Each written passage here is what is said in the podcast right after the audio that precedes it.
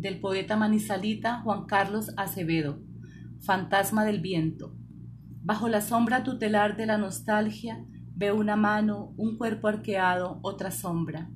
Me reconozco en medio de la sala y pienso entonces en días más felices. Me descubro siendo el mismo hombre que nunca ha volado y jamás cruzará el mar. Sé que soy un aprendiz de la luz y el movimiento, apenas un hombre de provincia que no puede hablar de altos edificios, de luces de ciudad y elegantes prostíbulos con olor a menta. Sé muy bien que las autopistas y los vendedores de marihuana me son ajenos y el ruido ensordecedor de la guerra me es propio porque mis huesos hacen parte de este país de ausentes.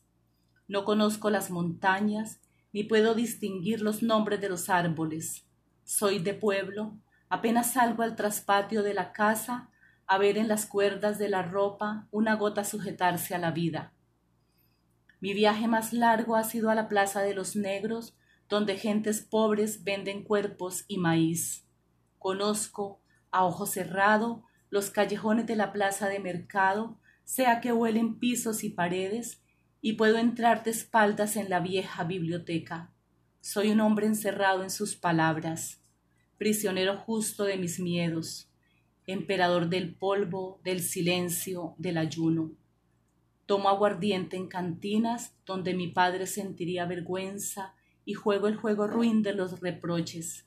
He dejado el alma en un camastro y he besado a la belleza en los tobillos. Soy un hombre simple que amenaza al odio con palabras que sale cada día a quitar las vendas a los muertos, a curar heridas en los brazos de mis hijos, a limpiar cuchillos que manchan las calles de este triste barrio de provincia.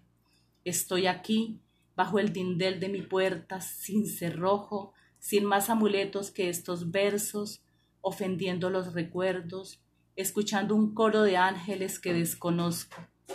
Estoy aquí, fantasma del viento, observando en los alambres del patio una gota temblar mientras se sujeta a la vida.